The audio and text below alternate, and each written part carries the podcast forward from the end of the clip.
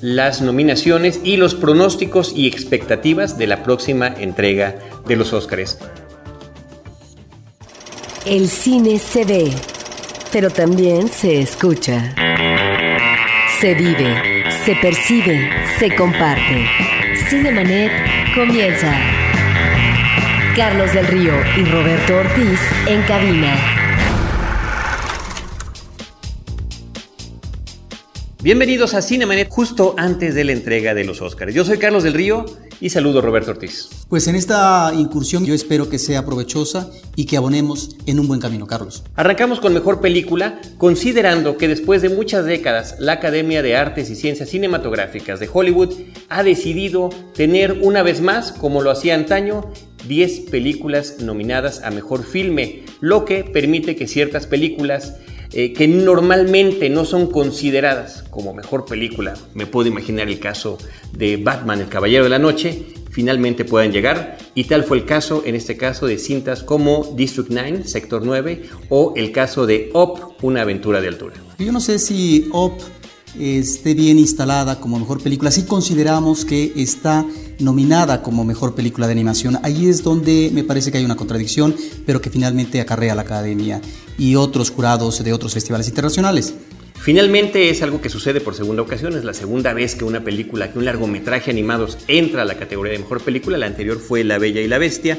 Y bueno, las otras películas nominadas, Avatar, The Blind Side, Un Sueño Posible, An Education, Enseñanza de Vida, The Hurt Locker, Zona de Miedo, Inglorious Bastards, Bastardos sin Gloria, Precious, Preciosa, A Serious Man, Un Hombre Serio y Up in the Air, Amor sin escalas. Las que se perfilan como favoritas por las tendencias de crítica, de público, de otros premios que se han entregado hasta el momento son Avatar, que significaría el reconocimiento y el premio eh, a la tecnología y a la taquilla, porque finalmente ha roto todos los récords de taquilla en eh, todos los países y a nivel mundial. Y por el otro lado, The Hot Locker, Zona de Miedo, de Catherine Bigelow, donde una vez más dos directores, eh, James Cameron y Catherine Bigelow, están mano a mano, quienes alguna vez fueran pareja romántica. Sí, me parece que ahí es donde encontramos uno de los rasgos muy característicos de la academia en donde en el caso de mejor película es la superproducción. Estamos hablando de una película de cientos de millones de dólares, estamos hablando de un proyecto de alrededor de 15 años, eh, de un director que finalmente aquí entra la tecnología con unos efectos digitales impresionantes y esto es lo que finalmente eh, puede llevar a una película mediocre desde mi punto de vista que es Avatar, pero que es deslumbrante por los efectos especiales, a que finalmente logre la codiciada estatuilla de mejor película. Finalmente ahí están las dos posibilidades, pero queda también una tercera que podría ser el caballo negro que podría representar la película preciosa. Sí, aunque es una película que me parece que le gana el melodrama y que no obstante tener algunas escenas dramáticamente muy bien concebidas, actuaciones me parece que están con un gran vigor, eh, realmente el melodrama gana y se vuelve una película muy aleccionadora. Es decir, ahí es donde yo también creo que una película como Sector 9 difícilmente por el corte de cine, de producción, difícilmente es una película que a lo mejor va a aterrizar con la estatuilla dorada, pero que me parece, eh, repito, Sector 9 es el experimento más interesante de la ciencia ficción en los últimos años. Estoy totalmente de acuerdo. ¿Tu favorita? Mira, mi favorita pues es una película que no va a llegar, por supuesto, es de los hermanos Cohen, es eh, la película de un hombre serio, me parece que es eh, de un humor corrosivo radical el pesimismo que invade la película, sobre todo en ese cierre que es extraordinario.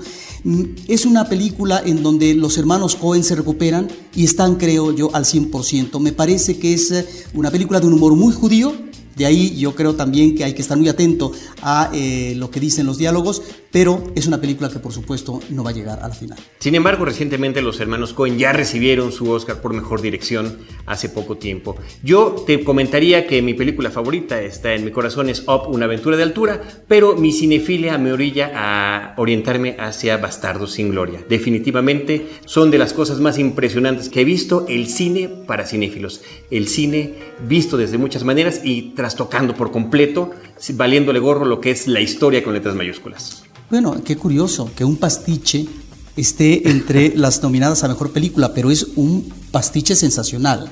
Es una de esas películas en donde uno se puede regodear con la historia misma del cine, con directores, con películas, con música aplicada en la banda sonora. Me parece que tiene escenas extraordinarias como la inicial, que más bien sería como una secuencia, y ahí está, precisamente Tarantino, me parece en una película muy llamativa y que además el público deleita al 100%. Absolutamente. La gran fantasía de la venganza. Bueno, ligamos con lo que tiene que ver la categoría de mejor dirección. Eh, James Cameron por Avatar, Catherine Bigelow por Zona de Miedo, Quentin Tarantino por Bastardo sin Gloria, Lee Daniels por Preciosa y Jason Reitman por Up in the Air. Sí, aquí efectivamente Avatar queda descartada para mejor dirección, supongo. Me parece que una de las películas que pueden quedar, si es que no obtiene como mejor cinta, sí como mejor dirección, me parece Zona de Miedo. Es una película muy bien dirigida, pero está también Tarantino. Yo, la verdad, me quedaría en mi calificación personal con una película que es Amor sin escalas de Jesse Reitman, que me parece que es extraordinaria y el guion es sensacional. Ahora, lo que siempre me ha parecido muy difícil es poder distinguir que una película gane como mejor filme, pero que no sea el que gane el mejor director. Para mí son dos categorías que deben ir de la mano y por lo mismo pensaría que será Quentin Tarantino, aunque insistimos, será Bigelow o será Cameron quien finalmente se lleve en esa estatua. Pero esa es la contradicción de siempre de los Óscares. Si se le tiene que dar a mejor película que es como producción, porque finalmente es el mercado del cine, y en el caso de mejor director, yo diría que es el aspecto de eh, creativo, y de ahí la distinción, aunque es una contradicción que se arrastra desde siempre.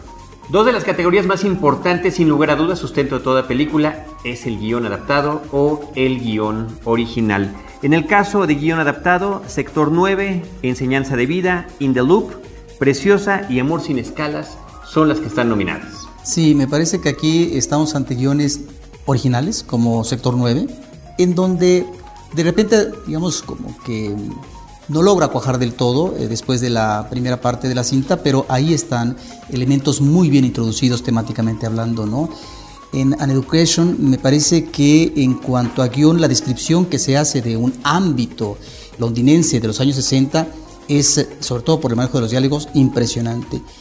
Y Precious me parece que está muy bien el manejo de los diálogos y yo diría tal vez que el guion más consistente, Carlos, es Amor sin escalas. ¿Por qué lo digo? Porque integra debidamente los diferentes temas, las diferentes subtramas. Uno, la incomunicación humana en la gran ciudad, la situación del desempleo que vive actualmente los Estados Unidos y la actitud del capitalismo voraz, que por supuesto tiene que anteponer la ganancia. Y la otra, la apuesta por la realización individual más que por la realización compartida a través de una pareja institucional libre, como pareja sentimental tal vez. Me parece que es un guion muy bien armado. Amor sin escalas es la que se perfila como la gran favorita en el caso de guion adaptado. Sin embargo, Precious, Preciosa también, eh, sobre todo por lo poderoso que resulta la novela que es la fuente de esta historia. Desde mi punto de vista, mi gran favorita, que le veo pocas posibilidades, pero bueno, ahí la pongo a consideración de ustedes, es sin lugar a dudas Sector 9, cuya adaptación no es de un libro, no es de una novela, sino más bien de un cortometraje que el propio Neil Blomkamp, el director sudafricano, finalmente, gracias al, patrocinio y al apoyo de Peter Jackson, logra llevar a un largometraje. Cómo poder adaptar desde una historia mínima toda una película de más de hora y media de duración. Sí, tal vez es el guion más original. Sí, más original de los adaptados. Ahora vámonos con el mejor guion original. Ellos son eh, Zona de Miedo, Bastardo sin Gloria, El Mensajero, una película interesantísima, Un hombre serio de los hermanos Cohen, Op, Una aventura de altura y ya. Sí, a mí me llama la atención como guion original de Messenger.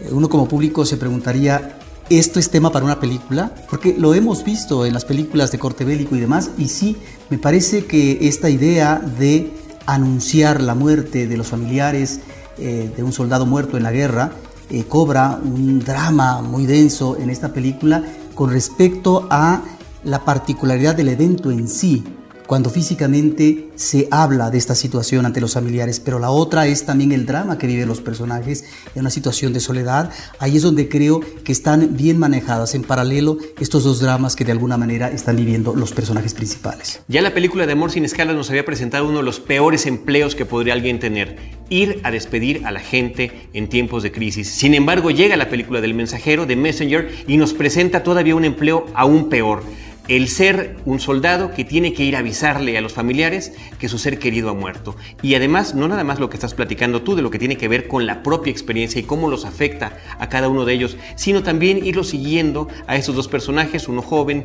y uno maduro, que tienen que seguir una serie de reglas muy bien impuestas para poder dar esta noticia, dónde estacionar el coche, cómo aproximarse a la persona, nunca tocarlos, en fin, no dar la noticia más que al pariente que el soldado haya puesto como su ser querido más cercano. Me parece que es uno de los guiones más interesantes, el de El Mensajero. Ahora, un guion que me parece que está también bien concebido es el de, de Hurt Locker.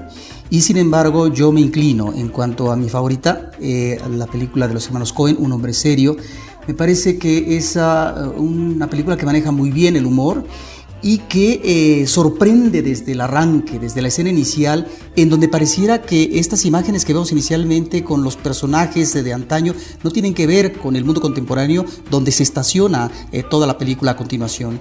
Y sin embargo está muy ligado a propósito de estos personajes de la cultura judía en una ciudad muy identificada. Me parece que es un guion extraordinario de los hermanos Cohen. Y no descartemos finalmente a Op, una aventura de altura, esta montaña rusa de emociones que lo mismo nos puede traer el sentimiento más conmovedor que la más sonora carcajada.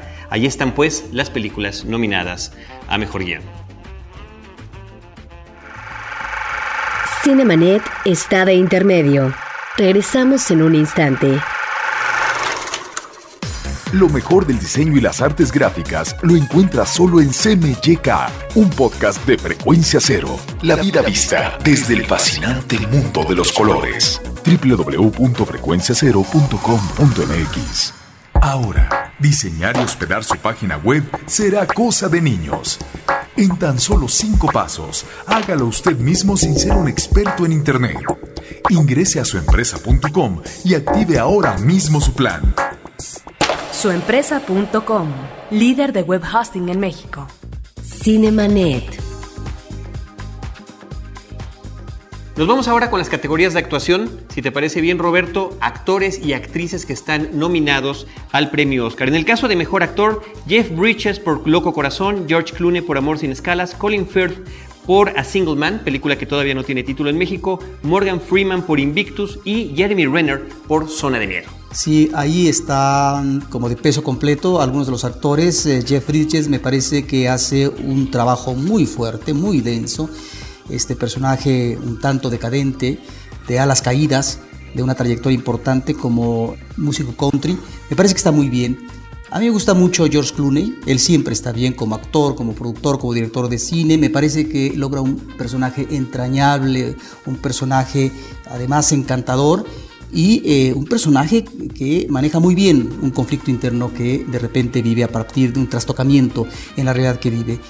Morgan Freeman, que es un magnífico actor hollywoodense, me parece que no es este su mejor papel en Invictus a propósito de un líder negro. Y quien realmente me gusta mucho es Jeremy Renner en Zona de Miedo. Me parece que es un personaje que va desde el realismo hasta una dimensión de alucine, de locura y lo encarna a la perfección. No sé si tenga tantas posibilidades, Carlos. Yo creo que es el que menos posibilidades tiene de todas. En este caso, normalmente a la academia les gustan los personajes históricos, los personajes de renombre. En ese sentido, el personaje de Nelson Mandela, interpretado por eh, Morgan Freeman, es el que más posibilidades podría tener. Sin embargo, habrá que considerar que Colin Firth se llevó el premio de la Academia Británica de Cine y que Jeff Bridges se llevó el premio del Sindicato de Actores. Eh, desde mi perspectiva, Jeff Bridges es el que tiene el personaje más impecable de todos los que están en esta lista. Vámonos ahora con Mejor Actor de Reparto Matt Damon por Invictus, Woody Harrelson por El Mensajero, Christopher Plummer por The Last Station, Stanley Tucci por Desde mi cielo y Christopher Waltz por Bastardos sin Gloria. Sí, ahí Matt Damon yo no sé si tenga mucho que decir en el caso de la película de Invictus.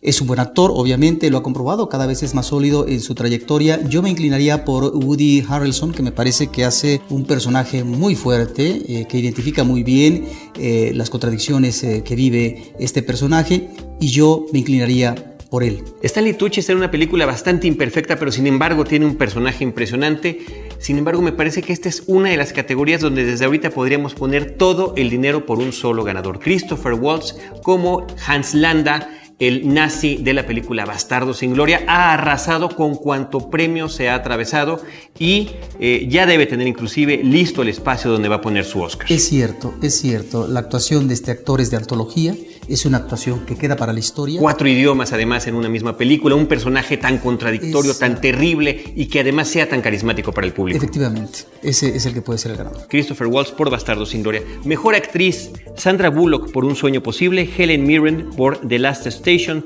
Carrie Mulligan por Enseñanza de Vida, Gabori Sibide por Precious y Meryl Streep, ni más ni menos Meryl Streep rompiendo récord de nominaciones por Julie y Julia. Sí, ahí es donde no estoy tan seguro que Meryl Streep, esta gran actriz de los últimos años de Hollywood, eh, se lleve otro Oscar. Sin embargo, a lo mejor próximamente tendrá el récord de los Oscars. Es su actuación espléndida. Yo me inclinaría más bien eh, por una actriz no tan conocida que sería Karim Mulligan en An Education, que me parece que el personaje adolescente que presenta es encantador, es realmente eh, un personaje de ensueño. Helen Mirren, bueno, es la gran actriz y me parece que es inoportuno Absolutamente. en el caso de la nominación de Sandra Bullock, yo no sé qué tiene que hacer ni la película ni la actriz es una película espantosa eh, o podría ser una película perfecta, pero perfecta para el Hallmark Channel, de ese tipo de películas basadas en una historia de la vida real donde los personajes, pese a las adversidades, logran llegar a cumplir sus sueños. Sandra Bullock, vaya, desde hace muchos años es una actriz que me cae muy bien, me gusta verla en la pantalla, me parece una mujer guapa. Pero en la comedia. Pero nominada para una para mejor actriz por una película como esta me parece que es verdaderamente lamentable y tristemente, tristemente posible que por su carisma por su propio carisma y personalidad en Hollywood y lo que significa su gran regreso a la pantalla grande porque finalmente había estado en papeles menores, llegue a llevarse esta Ahora, estatuilla. No es que esta actriz no tenga a lo mejor las facultades para manejar un papel dramático como se pretende esta película que está basada además en un personaje real, pero no da la talla. No da la talla y de repente pareciera que uno está viendo a la actriz de comedia en donde por supuesto desarrolla muy bien sus personajes, pero una cosa es una cosa y otra cosa es otra cosa. A mí me gusta mucho Carrie Mulligan, pero sin embargo me voy con Meryl Streep.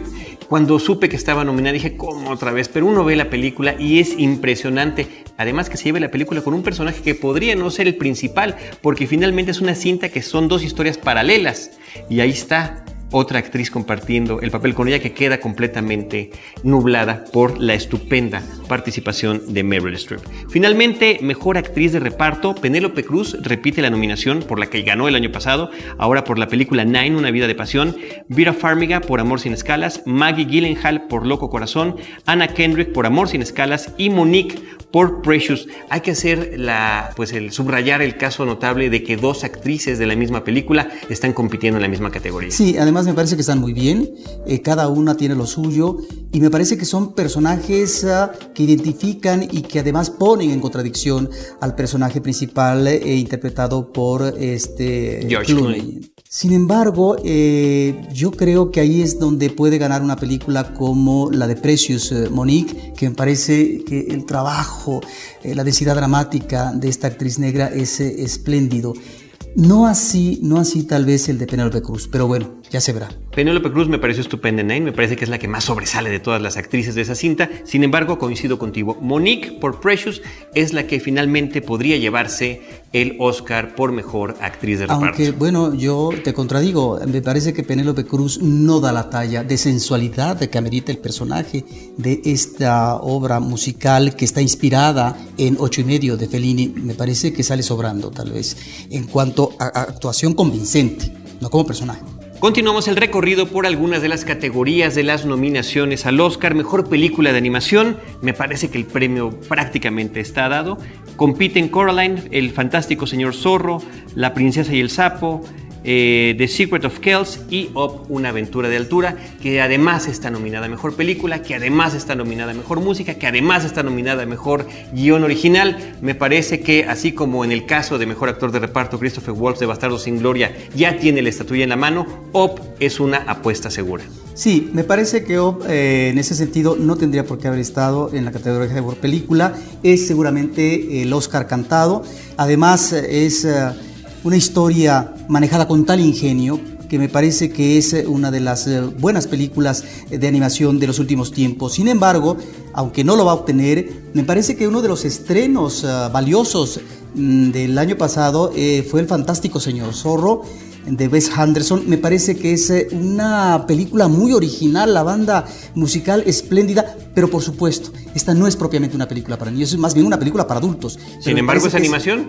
claro, pero me parece que es una magnífica historia, muy diferente a lo que pudiera ser la animación de corte tradicional, eh, que no le quita su encanto, como puede ser OPA o la, no, bueno, corte de, tercera dimensión, sin embargo, eh, animación tradicional, La princesa y el sapo, que es el gran regreso de Disney a esa técnica, funcionó bastante bien, y Coraline, que me dices, esa estupenda película de Henry Selick, pero pues nada tienen que hacer en una categoría con esta como Up.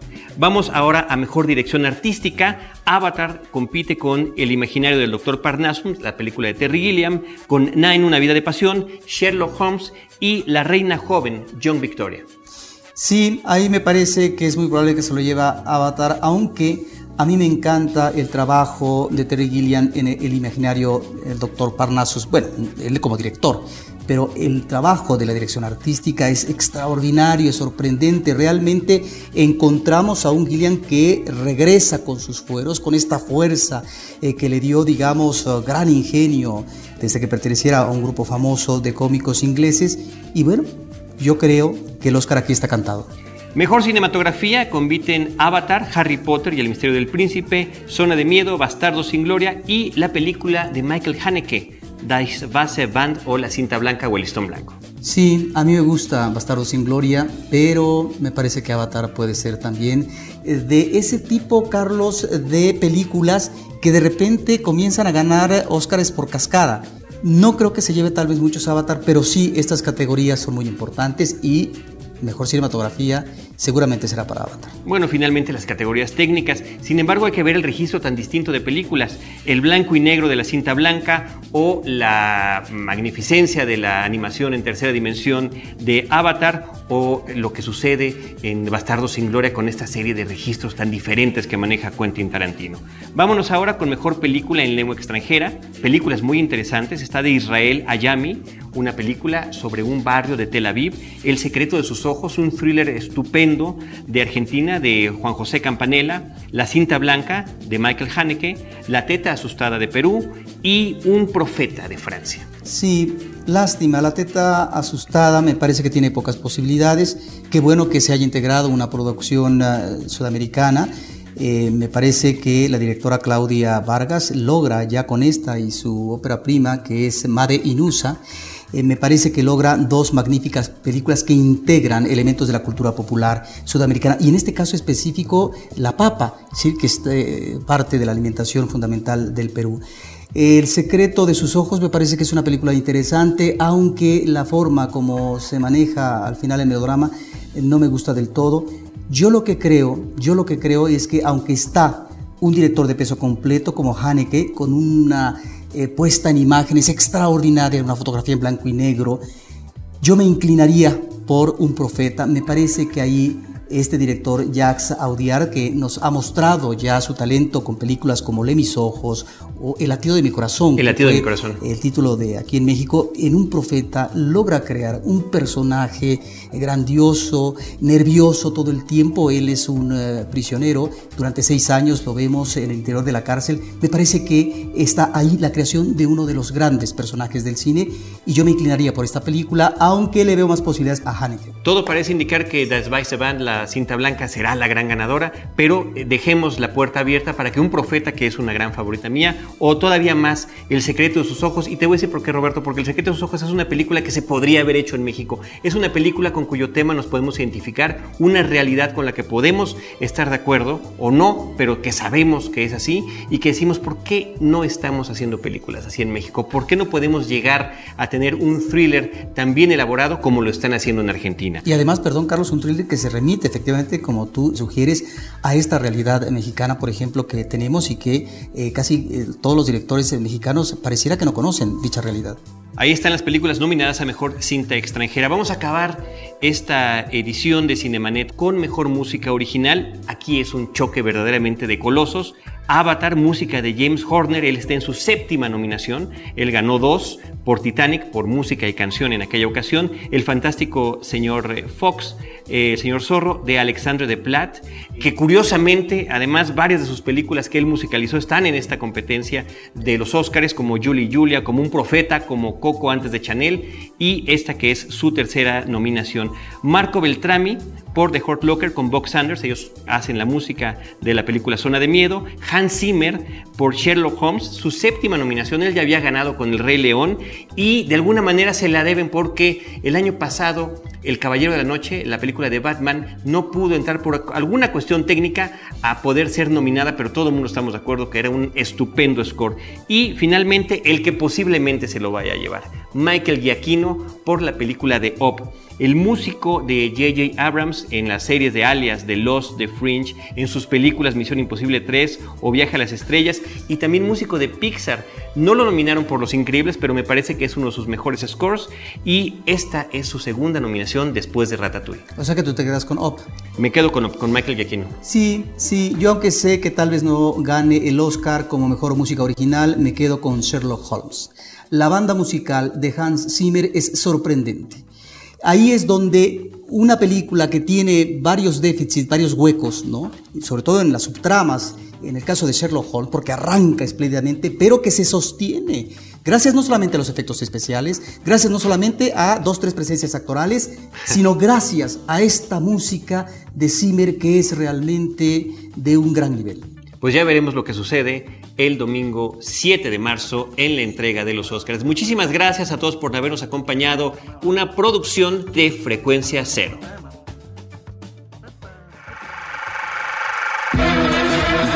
Cinemanet termina por hoy. Más cine en Cinemanet. Frecuencia Cero, Digital Media Network, www.frecuenciacero.com.mx. Pioneros del podcast en México.